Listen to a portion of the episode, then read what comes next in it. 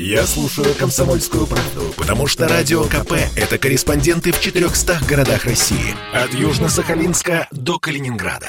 Я слушаю «Радио КП» и тебе рекомендую. Картина недели.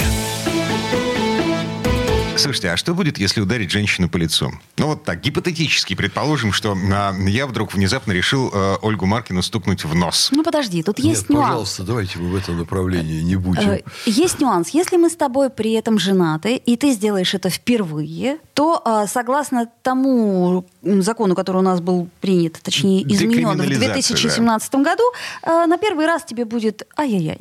Ага, на второй раз м, административка, м, и там дальше по нарастающей уголовная. М, Но так или иначе, м, значит, если ты не жена мне, и я стукнул тебя в нос, да, то э, это будет сразу какое-то вот Мелкое уже ху- хулиганство. хулиганство мелкое. Ладно, так или иначе, в недрах нашей власти созрело предложение считать женщину отягчающим обстоятельством. Извините, но вот не такой женщину.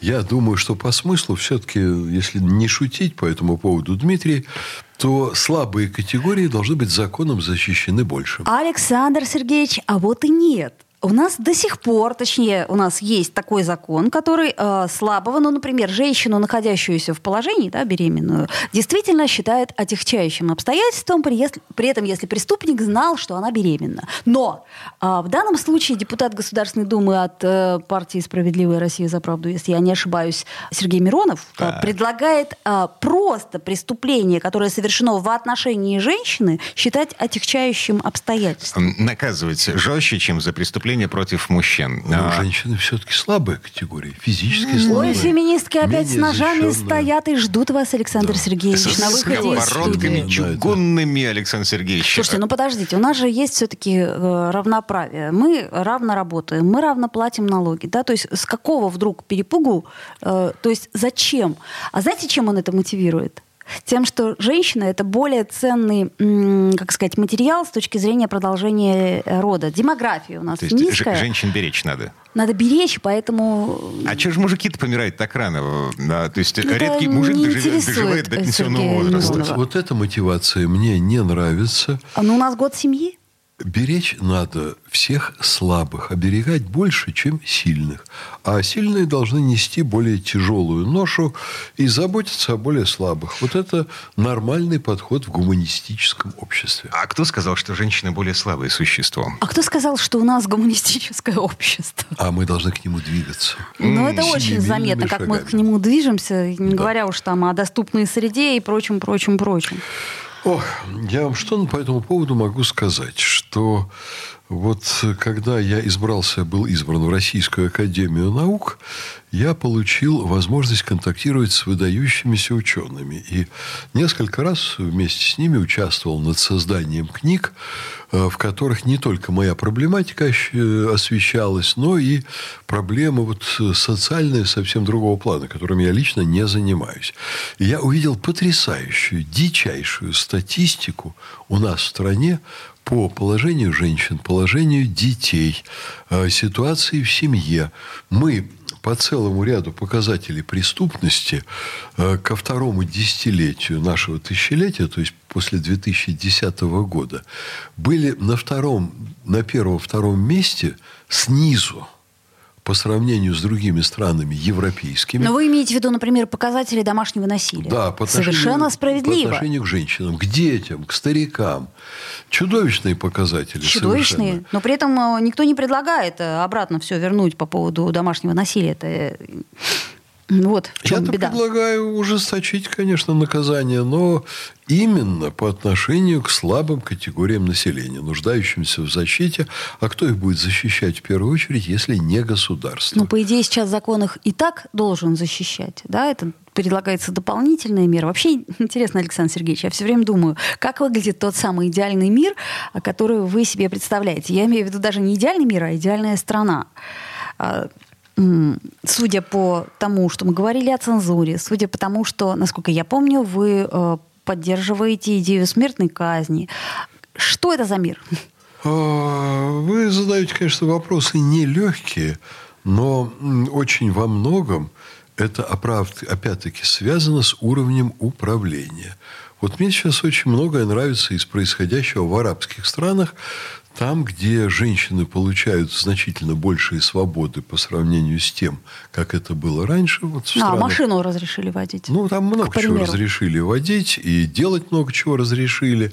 Но в то же время эти страны не скатываются в пучину безобразий, э, поддерживают семью, поддерживают достаточно приличное поведение, не идут за Западом, а напротив очень жестко критикуют Запад э, по части вот современной западной гендерной политики.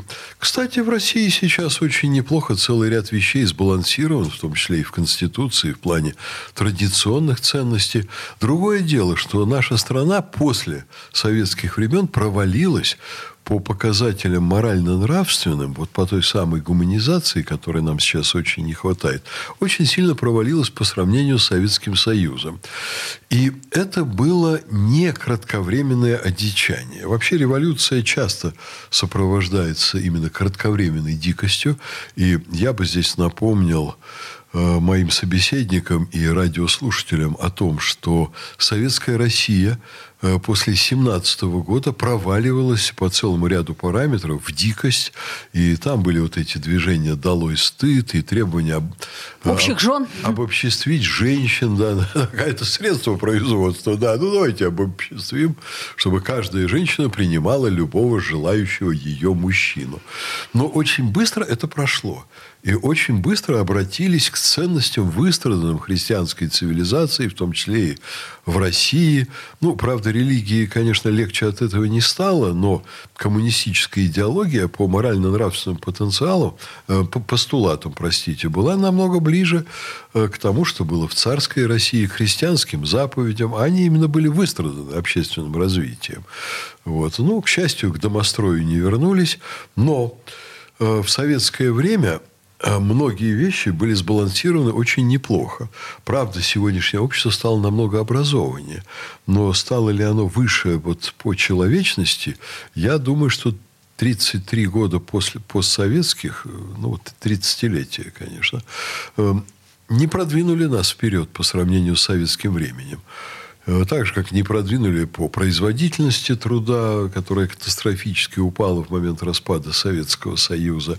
И очень многое нужно восстанавливать. Я думаю, что вот э, когда Дмитрий сказал про 63 да, процента желающих возродить, возродить цензуру, э, у людей в подсознании в первую очередь то, что современные СМИ, они не, не несут ничего обществу хорошего не несут пользы, не несут какого-то такого человечного уклада, не несут там, жизни по совести, доброжелательному отношению э, к незнакомым и в особенности к знакомым, к родным людям, откуда проблемы семейного насилия.